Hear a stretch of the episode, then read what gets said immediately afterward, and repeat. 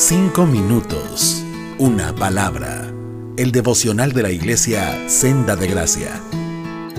Hola mis amados, gracias y paz a todos. Les habla José Carlos Guzmán, su misionero. El día de hoy vamos a continuar con esta serie de devocionales y vamos a entrar al tema de la batalla sutil contra el enemigo. Y vamos a basarnos en Lucas capítulo 4, versículo 3 y 4. Voy a usar la Reina Valera 1960 que dice así.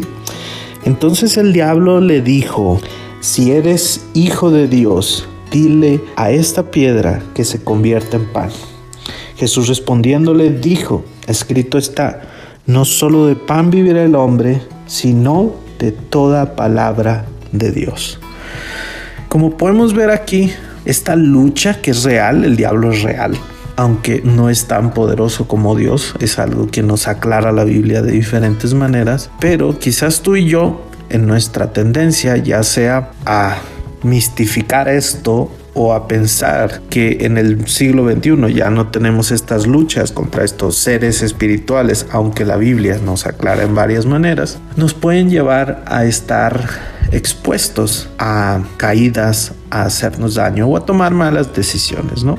Básicamente nuestra tendencia siempre va a ser a justificarnos, soy yo, etcétera. Y sí, hay mucho de cierto en eso, porque el diablo se va a valer de nuestras necesidades o impulsos o tendencias que tenemos ya en nuestros corazones. Aquí estamos viendo algo, una tendencia muy natural. Después de 40 días de ayuno de Jesús, pues obviamente él tenía hambre y entonces él se agarra de esa necesidad y está tratando de llevarlo a que use ese poder siendo Dios encarnado para satisfacer su necesidad inmediata de una manera fácil. Pero tú y yo, ¿cómo vivimos esto?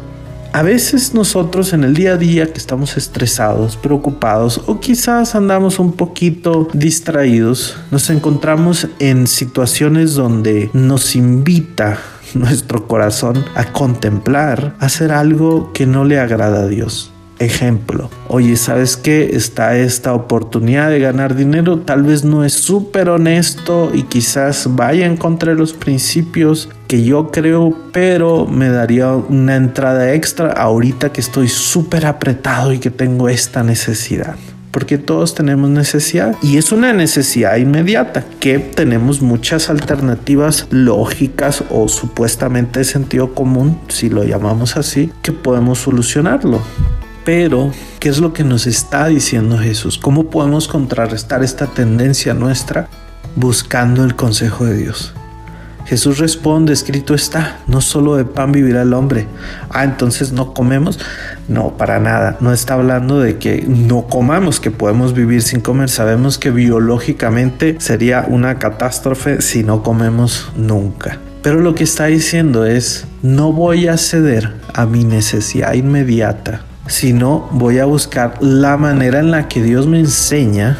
Por eso dice, sino de toda palabra de Dios, sino de todo el consejo de Dios, esperando que sean sus términos. Entonces quizás en esta situación donde yo ando apretado económicamente y me está saliendo esta oportunidad, etcétera, ese es un ejemplo y puede haber muchos. Yo diga, Señor, yo sé que tú has sido fiel hasta hoy, hasta aquí tú me has ayudado, y estoy en medio de esta tentación, pero yo sé que esto te pudiera ofender. Así que ayúdame a esperar en ti, a que yo busque activamente, porque no solamente se trata de estar pasivamente, sino de estar orando y actuando, a encontrar una solución a esto, pero que no te ofenda, Señor, a que sea conforme a tu consejo. Esa es una manera práctica donde nosotros libramos esta lucha que a veces es muy mistificada, incluso chusca entre nosotros los cristianos y pensamos que es un juego, pero es algo real. Es algo real y si somos honestos con nosotros mismos, muchas veces nos hemos visto todos, o al menos yo que soy pecador en santificación, tentados a tomar estas decisiones. ¿Qué vas a hacer tú a la hora de tomar esta decisión en medio de esta batalla sutil de tantas cosas que están a nuestro alrededor, no solo en nuestras vidas, sino también en nuestras familias. ¿Vas a ir según tu sentido común, según tu tendencia o tu lógica? ¿O vas a ir a orar y a buscar la palabra de Dios, el consejo de Dios, que es el que realmente nos va a ayudar? a encontrar la vida y andar en buen camino. Espero que esto sea de bendición para tu vida. Nos escuchamos en la próxima. Dios te bendiga. Cinco minutos. Una palabra